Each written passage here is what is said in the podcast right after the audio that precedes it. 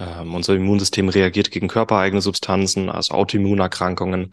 Das sind so diese Sachen. Ich würde sagen, das, das klarste ist eine Immunerkrankung und ähm, eine Stimmungs, ähm, ja, Verstimmung, Winterdepression.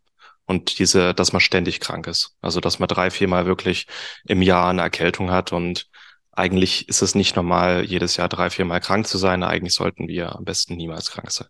Das ist so Vitamin D. Schnell, einfach, gesund. Dein Gesundheitskompass. Wir zeigen dir, wie du schnell und einfach mehr Gesundheit in dein Leben bringst und endlich das Leben führst, das du verdienst.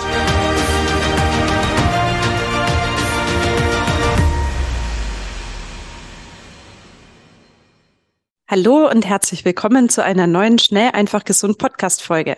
Heute wieder mit Maxi und Martin. Guten Tag. Schön, dass wir wieder zusammenkommen, Martin. Wir beschäftigen uns heute mit dem zweiten Teil unserer kleinen Nährstoffreihe. Und zwar wird es heute um die häufigsten Nährstoffmängel gehen und wie du sie erkennen kannst. Und für alle, die sich jetzt gerade fragen, zweiter Teil, was war denn der erste?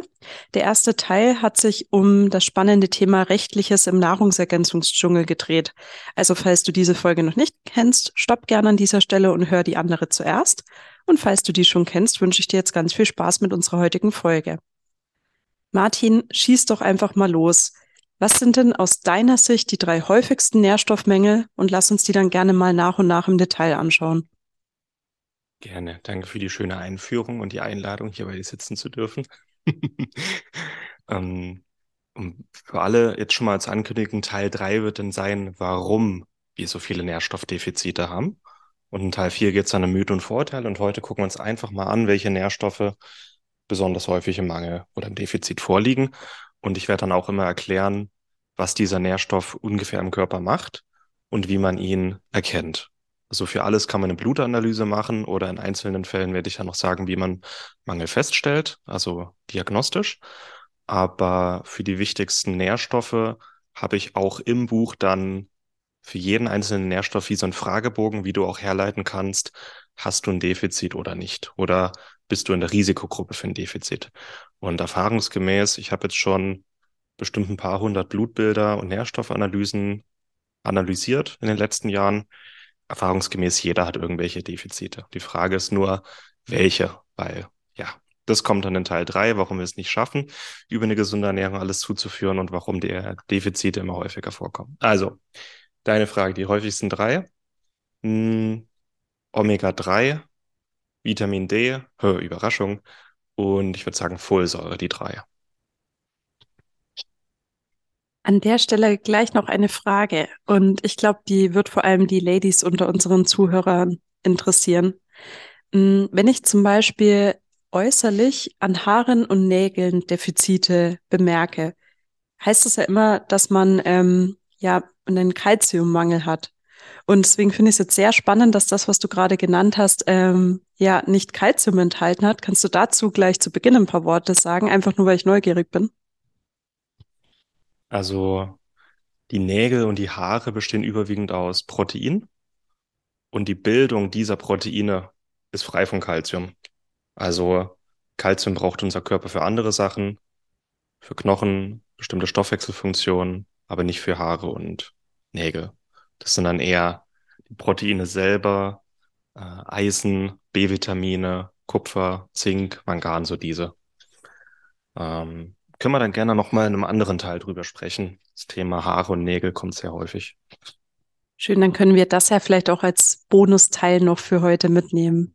Aber dann such dir doch gerne mal einen bestimmten Nährstoffmangel aus und erzähl uns einfach mal, wie sich der äußert und genau, was der Nährstoff sozusagen im Körper macht, wenn er ausreichend vorhanden ist. Ja, wir nehmen jetzt gerade diese Episode im März auf, also noch im tiefsten Winter würde ich mal mit Vitamin D anfangen, weil jetzt im März hat jeder ein Defizit, der nicht Vitamin D ergänzt oder jeden Tag eine Dose Dorschleber isst, weil eine Dose Dorschleber, das könnte reichen, aber habe ich noch niemanden erlebt, der das schafft. Ähm, wie man Vitamin D-Mangel erkennt im Winter, relativ simpel, man ist irgendwie trübe, düstere Gedanken, Winterdepressionen, Stimmungsschwankungen, ist häufiger krank, hat die Grippe, hat Corona. Das sind alles so Symptome, dass Vitamin D fehlt, weil Vitamin D auch an der Hormon von äh, Glückshormonbildung beteiligt ist und an der Kompetenz unseres Immunsystems. Das heißt, Vitamin D-Mangel sind wir viel häufiger krank, sind länger krank und haben häufiger Stimmungsschwankungen oder auch depressive Verstimmungen. Längerfristig Vitamin D-Mangel hängt mit unserem Knochenstoffwechsel zusammen. Ähm, das heißt, unsere Knochendichte lässt nach. Haben brüchigere Knochen, ähm, sind häufiger krank ähm, oder auch verletzt und brauchen länger, um uns zu regenerieren. Indirekt, also Vitamin D-Mangel, das sind dann auch noch so indirekte Symptome wie ähm, ja, wir brauchen länger, um uns zu erholen. Ähm, unser Darm äh, ist irgendwie schneller entzündet, schneller gereizt. Ähm, unser Immunsystem macht Sachen, das es nicht machen sollte, wie auf harmlose Stoffe reagieren, also Allergien, Heuschnupfen. Ähm, unser Immunsystem reagiert gegen körpereigene Substanzen, also Autoimmunerkrankungen. Das sind so diese Sachen. Ich würde sagen, das, das klarste ist eine Immunerkrankung und ähm, eine Stimmungs, ähm, ja, Verstimmung, Winterdepression. Und diese, dass man ständig krank ist. Also, dass man drei, viermal wirklich im Jahr eine Erkältung hat. Und eigentlich ist es nicht normal, jedes Jahr drei, viermal krank zu sein. Eigentlich sollten wir am besten niemals krank sein. Das ist so Vitamin D. Okay, ich glaube, da fühlen sich jetzt auch ganz viele angesprochen und sind damit vielleicht schon dem ersten Nährstoffmangel auf der Spur. Kannst du denn jetzt bitte mal beschreiben, wie das Ganze aussehen könnte, wenn Vitamin D ausreichend vorhanden ist? Was ermöglicht das dem Körper? Ja, unser Immunsystem hat mehr Ressourcen. Das heißt, wir haben mehr Immunzellen, mehr aktive Immunzellen. Das Immunsystem macht das, was es machen sollte. Das heißt, wir brauchen keine Angst vor Viren haben, keine Angst vor Allergie, Heuschnupfen, Autoimmunerkrankungen. Ähm, wir brauchen keine Angst haben, dass wir uns nicht äh, ausreichend regenerieren, auch nachts. Wir brauchen keine Angst haben, dass sich unser Darm schnell entzündet oder wenn wir einen Reizdarm haben, dass unser Darm dann verrückt spielt und ja, unsere Knochendichte nimmt zu. Und wenn wir ausreichend Vitamin D und auch Vitamin K haben, dann wird ein Protein ähm, namens Matrix-GLA-Protein aktiviert. Das ist im Blut aktiv. Und was das macht, das baut Ablagerungen ab. Das heißt, Arteriosklerose-Plaques werden abgebaut und das Blutsystem wird freier. Und es braucht so zwei, drei Jahre, bis das wirklich voll seine Arbeit gemacht hat. Ähm, das merkt man dann beim EKG oder auch bei ähm, Blutgefäß-Scans, dass da weniger Ablagerungen sind. Das ermöglicht es dem Körper längerfristig und einfach äh, mehr Serotonin heißt mehr, mehr Optimismus, mehr rosarote Brille, mehr gute Laune, aber auch mehr Zuversicht und Selbstvertrauen. Also auch eine bessere, besseren Stand, eine bessere Stimmung im Leben. Und Vitamin D kann man relativ leicht testen im Blut. Ähm, das ist der Calcidiol-Wert, Speichervitamin D. Wenn der unter 30 Nanogramm pro Milliliter ist, doof. Ich peile immer so über 40 an. 40 bis 80, da hat man diese ganzen Risiken viel, viel, viel weniger. Also die besten Gesundheitseffekte erzielt Vitamin D so im Blutbereich 50, 60 Nanogramm pro Milliliter. Ja. Ich denke, eine Frage wird manche unserer Hörer jetzt auch gerade umtreiben. Und zwar ist der Film bekannt, dass Vitamin D auch über die Sonneneinstrahlung auf der Haut gebildet werden kann. Kannst du uns da bitte mal kurz ähm, ja eine Größenordnung geben, was es denn wirklich an ähm, ja Hautkontakt und Sonnenzeit bräuchte, damit das funktionieren könnte? Also der Sonnenstand muss hoch genug sein, beziehungsweise die Sonne muss so hoch sein, dass das UV-Licht intensiv genug ist, dass unsere Haut Vitamin D bilden kann. Und das ist nur zwischen Mai und September der Fall bei uns in Mitteleuropa. Das heißt, ab Oktober bis einschließlich April ähm, zehrt unser Körper von Reserven, vom Speicher. Und der Speicher halbiert sich alle 30 Tage. Das heißt, spätestens ab November haben wir eigentlich alle ein Defizit, wenn wir top versorgt waren in der Som ähm, im Sommer. Das heißt, spätestens ab November brauchen wir eine Nahrungsergänzung, wenn wir von Vitamin D profitieren wollen. Und im Sommer selber Sonnencreme hemmt, also reflektiert ja das UV-Licht. Das heißt, wir können kein Vitamin D bilden, wenn wir eingecremt sind. Und wir brauchen so mindestens 30 Minuten mit dem ganzen Körper, um ausreichend Vitamin D zu bilden. Da gibt es schöne Studien. Das heißt, das, was teilweise geschrieben wird von Hautärztverbänden, ähm, 20 Minuten mit Gesicht und Händen und Ausschnitt am Tag, das reicht bei weitem nicht. Also wir müssen mit dem ganzen Körper und das mindestens 20, 30 Minuten am Tag komplett in die Sonne gehen, um ausreichend oder perfekte Vitamin D-Werte zu bekommen. Das ist jetzt vielleicht eine etwas naive Frage noch zum Schluss zum Thema Vitamin D, aber ähm, wie schätzt du in diesem Zusammenhang auch das Thema Sonnenbank ein? Also moderne Sonnenbänke sind ähm, relativ sauber vom Licht. Ähm, es, man muss unterscheiden, also es gibt UVA und UVB-Licht und unser Körper kann nur im UVB-Licht Vitamin D bilden. Und das UVA-Licht ist das, was uns braun werden lässt. Und es gibt Sonnenbänke, die UVA und B haben. Da bilden wir auch Vitamin D. Ich weiß noch nicht wie viel, da gibt es keine Studien zu. Und es gibt Sonnenbänke, die machen nur UVA. Und das heißt, da bilden wir kein Vitamin D. Da würde ich dann im Zweifel einfach mal nachfragen. Ich bin jetzt nicht der größte Fan von Sonnenbänken, aber wer das gerne macht, sollte das beachten und einfach mal überlegen, was er gerade für ein Gerät vor sich stehen hat. Ja. Okay, und ich denke, die jetzt folgende und auch logische Frage, in welchem Rahmen man Vitamin D ergänzen sollte und vielleicht auch mit welchen Präparaten, ähm, ja, vielleicht kannst du dazu noch ein paar Worte sagen und ich denke, wir werden auch einfach den Link zu unserem Empfehlungsbereich unter diese Podcast-Episode packen. Ja, die meisten Leute fahren am besten mit 5000 Einheiten Vitamin D zwischen Oktober und April. Ähm, was ich mache im Sommer, ich gehe, äh, wenn ich in der Woche wenig in die Sonne gehe, weil ich viel arbeite, viel drin bin, dann nehme ich auch im Sommer Vitamin D. Und 5000 Einheiten ist eigentlich ein Wert, wo noch nie jemand eine Überdosierung hatte und wo aber jeder keinen Mangel mehr hat. Und es gibt auch sogenannte ähm, High Responder, also die brauchen weniger. Das merkt man aber dann am Blutbild oder an der Stimmung. Aber so 90 Prozent der Menschen, würde ich sagen, 5000 Einheiten am Tag reicht.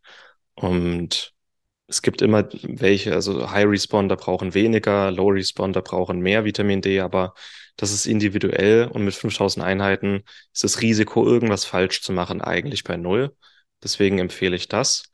Und wer sich da wirklich mal in die Tiefe mit auseinandersetzen will mit Vitamin D und noch Mangel, gerne auch bei uns im Mitgliederbereich, wer sich in den Newsletter einträgt, wird für einen Vitamin D Videokurs freigeschalten.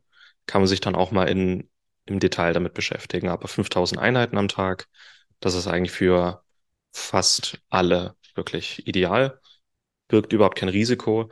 Und wer trotzdem Angst hat, was überzudosieren, ähm, sollte die Kofaktoren Vitamin K, Vitamin A und Magnesium einnehmen, weil die quasi die Nebenwirkungen reduzieren, Überdosierungswahrscheinlichkeit reduzieren und Vitamin D arbeitet immer zusammen mit Vitamin A, K2 und Magnesium, eigentlich in all seinen Funktionen.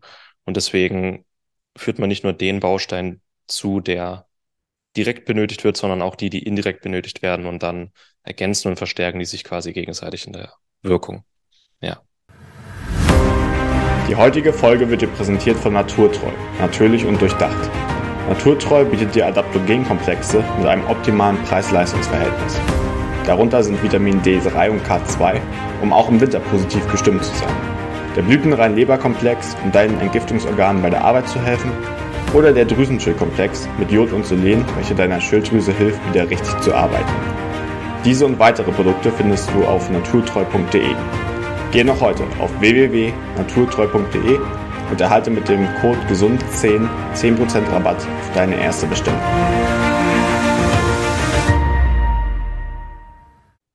Ja, super. Ich denke, da hast du uns jetzt echt einen schönen Überblick zum Thema Vitamin D-Mangel gegeben und auch, wie man diesen beheben kann. Dann lass uns doch jetzt gerne mit Omega-3 weitermachen. Kannst du auch hier wieder mit der Antwort auf die Frage starten, woran erkenne ich überhaupt, wenn ich einen Omega-3-Mangel habe?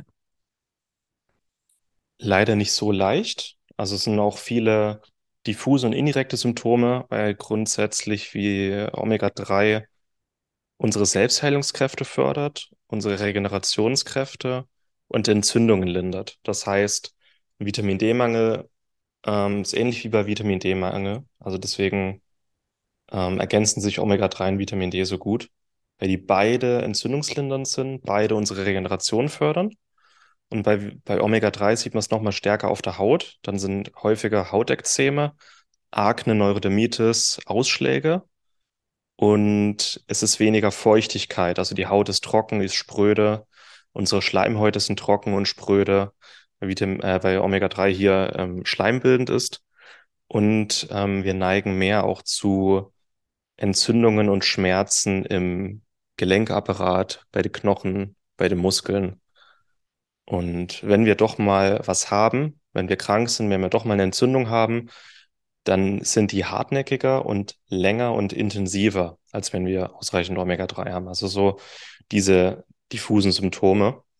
Und wer sich da angesprochen fühlt, bei Omega-3 sollte man im Blut auf den Omega-3-Index achten. Das ist der ähm, prozentuale Anteil Omega-3 in der Zellmembran.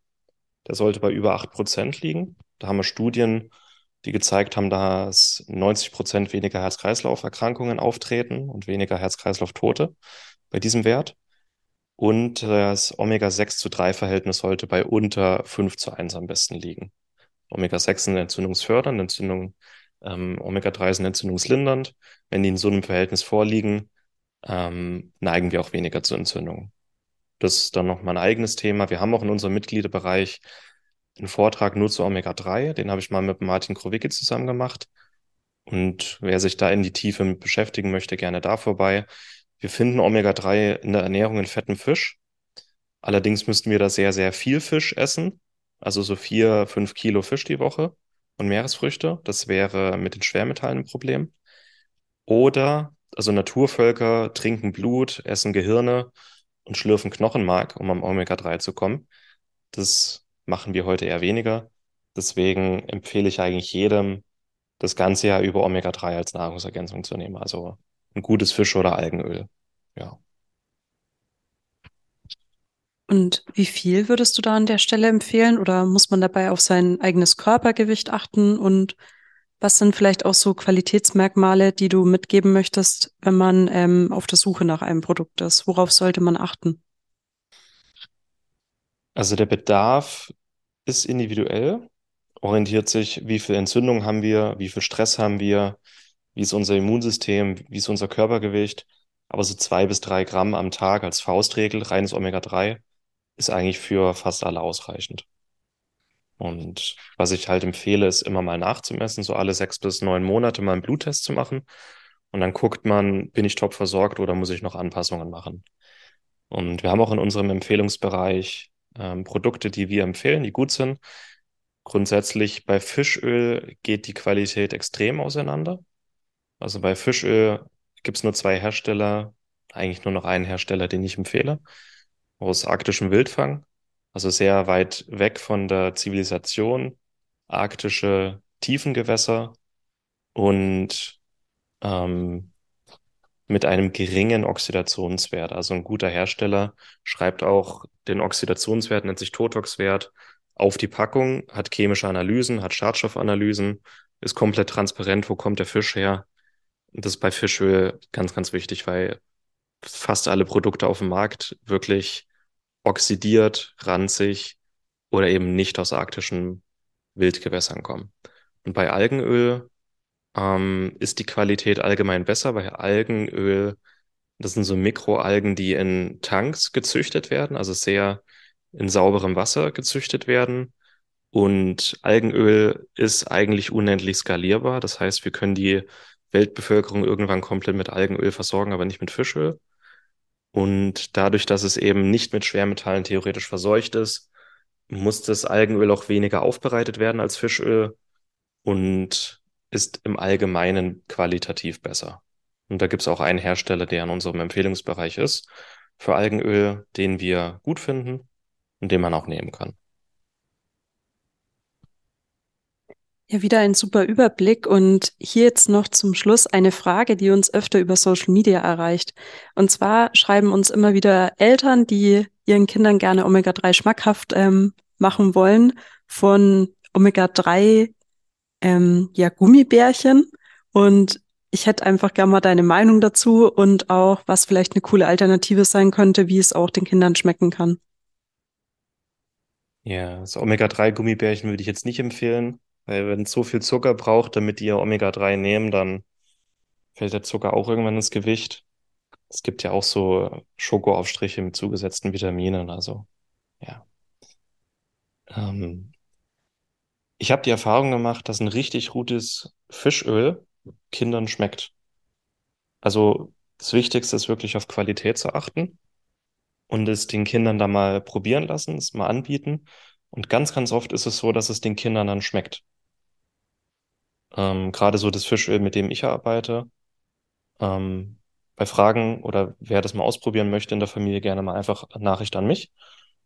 Das schmeckt den meisten Kindern tatsächlich. Und also ich würde es jetzt nicht, man kann Fischöl oder auch Algenöl nur schwer unbemerkt unter das Essen rühren. Die Kinder merken das, die Kinder sind nicht blöd. Ähm, die fühlen sich dann auch verarscht.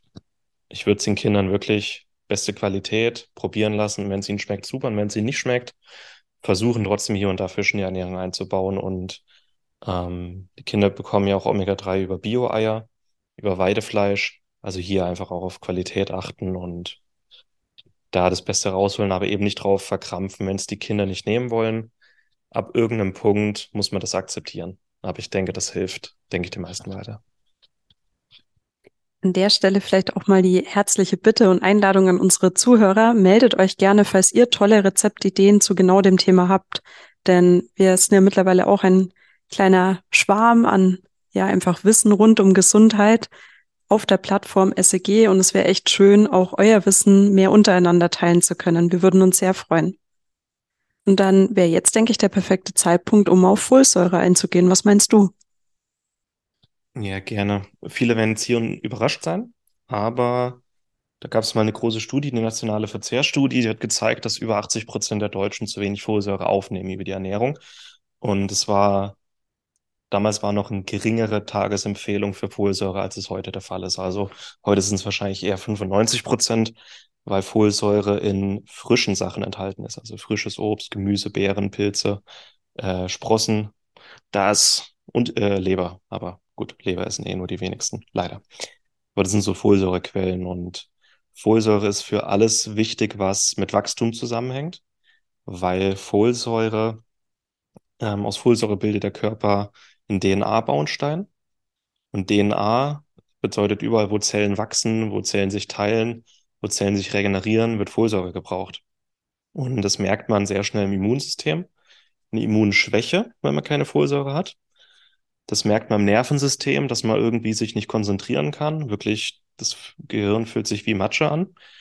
Ähm, und ähm, dass man auch hier wieder sich langsamer regeneriert langsameres Wachstum hat. Kinder haben dann Wachstumsstörungen und ähm, Folsäure ist aber auch ein ähm, sogenannter Methylgruppenüberträger bei der Bildung von Hormonen und Neurotransmittern. Das heißt, wir sind innerlich nicht ausgeglichen, total durcheinander, ähm, emotionale Achterbahnfahrt und so fühlt sich dann auch der Körper an. Gleichzeitig haben wir Probleme bei der Blutbildung weil ohne Folsäure bilden wir kein Hämoglobin und keine roten Blutkörperchen. Das bedeutet, wir fühlen uns schlapp, müde, haben Anämie, Blutarmut, sind blass im Gesicht. Das sind meist das sind auch die klassischen Eisenmangelsymptome. Und ähm, da denkt aber erstmal niemand an Folsäure. Folsäure kann man im Blut messen, kann man aber auch relativ unkompliziert als Nahrungsergänzungsmittel nehmen. Am besten einen guten B-Vitaminkomplex und dann einfach mal gucken, ob es besser wird. Ein B-Komplex ist eigentlich auch etwas, was ich jedem empfehlen kann, weil es relativ günstig ist. Man braucht viel davon, das ganze Jahr über. Man kann es nicht überdosieren und merkt dann auch diese Energie. Wenn nicht nur Folsäure abgedeckt ist, sondern eben auch die anderen B-Vitamine. Also so viel zur Folsäure. Ja, an der Stelle vielleicht auch mal eine Frage für alle Ungeduldigen unter uns. Hm, kannst du da bitte auch noch mal ein Gefühl geben, wie lange es dauern würde, wenn ich einen massiven Folsäuremangel habe, bis der wieder aufgefüllt ist. Ich glaube, dass das auch ein Faktor sein könnte. Man fängt dann an mit dem Auffüllen, erwartet sich schnelle Ergebnisse und ist vielleicht sogar enttäuscht, wenn es einfach ein bisschen länger dauert. Bei Folsäure geht es relativ schnell, ein, zwei Wochen, dann merkt man schon Verbesserungen. Also es geht echt zügig und ähm, die meisten Erwachsenen zwei bis 400 Mikrogramm am Tag sind ideal. Während der Schwangerschaft wird bis 800 Mikrogramm Folsäure am Tag empfohlen. Also gerade im ersten Trimester brauchen Schwangere echt viel. Im zweiten, dritten Trimester dann nur noch 600. Immer darauf achten, dass es aktive Folsäure ist. Ähm, es gibt eine künstliche, eine synthetische Form, die kann der Körper nicht so gut aufnehmen, beziehungsweise ein Drittel der Bevölkerung hat eine Genetik, dass sie diese künstliche Form nicht aktivieren können. Auch hier alle Produktempfehlungen, die wir geben mit B-Vitamin, enthalten alle die aktive Folsäureform. Und auch zum Thema Auffüllen. Vitamin D auffüllen braucht so drei bis vier Monate, bis der Speicher voll ist. Und Omega-3 so sechs bis acht Monate. Also diese Nährstoffe ist, das sind etwas, was man wirklich auch durchgehend nehmen sollte. Am besten, weil wenn der Speicher einmal richtig leer ist, das dauert einfach ein bisschen, bis der wieder voll ist. Und dann hat man teilweise auch ein halbes Jahr zwischen kompletter Mangel und Top-Versorgung. Und dann ist es so ein schleichender Prozess, dass es einem besser geht, nicht von heute auf morgen, sondern schleichend. Und dann unterschätzen wir gerne auch, was diese Nährstoffe uns bringen, weil wir das nicht jeden Tag so akut spüren kann, den Unterschied. Ja, spannend dann zu sehen, wie es uns geht, wenn diese drei Baustellen behoben sind. Und Lass uns doch jetzt gerne nochmal auf das Thema Haare und Nägel schauen, weil auch das ist ein Thema, zu dem immer wieder Fragen kommen und bei dem es ja auch sehr offensichtlich ist, wenn ähm, Mängel vorliegen, also wenn das Haar spröde wird, die Nägel brüchig. Ja, gib da bitte mal einen kleinen Rundumüberblick, was man tun kann. Mhm. Also ich hatte heute auch ein Coaching mit genau dem Thema Haare, Haarausfall bei Frauen, aber auch bei Männern. Ähm, Haarausfall hängt mit drei Sachen zusammen. Einmal mit Eisenmangel.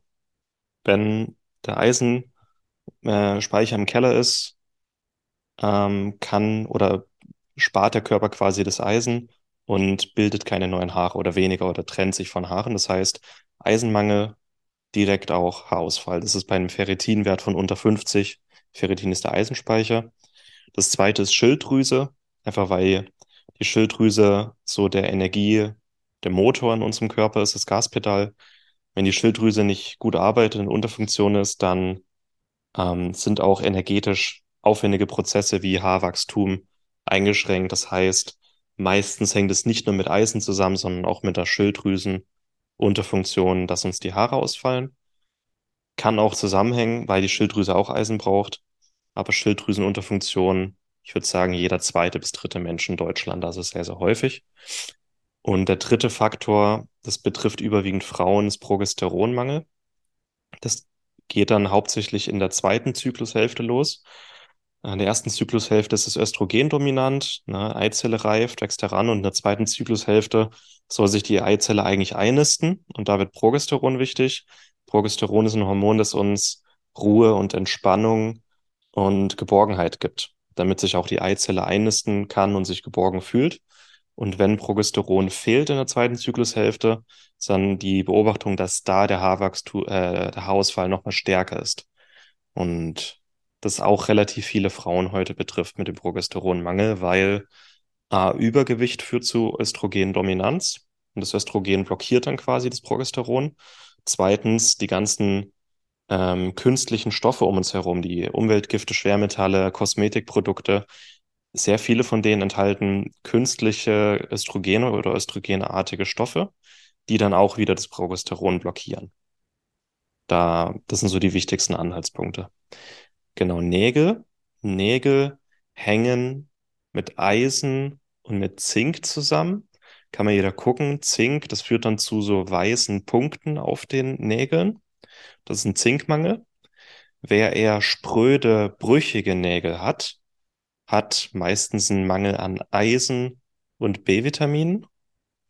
Aber grundsätzlich auch hier die Schilddrüse ein Wachstumsmotor. Das heißt, wenn das Wachstum eher langsam ist und ungleichmäßig bei den Nägeln, auch die Schilddrüse. Aber hier spielen auf jeden Fall mehr Zink- und B-Vitamine rein, als jetzt bei den Haaren der Fall ist. Und das lässt sich meistens damit ganz gut angehen, ja. Danke an dieser Stelle für all dein Wissen und dass du es in so kompakter Form mit uns teilst. Möchtest du jetzt zum Schluss noch ein paar zusammenfassende Worte sagen? Zusammenfassen nicht. Dann fange ich wieder das Reden an. Ich denke, wir haben jetzt schon mal die wichtigsten Themen angesprochen. Im Buch habe ich natürlich noch mehr Zeit, mehr Platz. Wir haben auch schon mal ein Webinar gehalten zum Thema Nährstoffdefizite. Ähm, da haben wir dann auch ein bisschen mehr dazu erzählt. Also Jod, Magnesium würden als nächstes kommen, Vitamin A, Eisen. Ähm, aber gerade wenn es um drei Nährstoffe geht, die wirklich fast jeder im Defizit hat, die aber auch einen unmittelbaren und auch sehr, sehr starken Einfluss auf unsere Gesundheit und unser Wohlbefinden haben, dann sind es Vitamin D, Omega-3 und Folsäure. Das sind so die drei. Deswegen fange ich immer mit denen an, weil jeder hat ein Defizit, fast jeder. Und eigentlich jeder profitiert auch sehr, sehr stark davon. 80-20-Prinzip, also auch bei den Nährstoffmängeln. Dann an dieser Stelle ganz herzlichen Dank an dich und auch an unsere Zuhörer. Meldet euch wie immer gerne bei Fragen. Und dann freue ich mich jetzt schon auf die dritte Folge mit dir zum Thema, warum eine gesunde Ernährung nicht reicht, um Nährstoffmängel anzugehen. Bis bald. Macht's gut. Tschüss. Vielen Dank, dass du dabei warst. Hole dir unter www.schnelleinfachgesund.de slash newsletter noch mehr Gesundheitstipps zu dir nach Hause. Dir hat die Folge gefallen? Dann lass uns gerne eine 5-Sterne-Bewertung da damit mehr Hörer auf uns aufmerksam werden und von dem Wissen profitieren.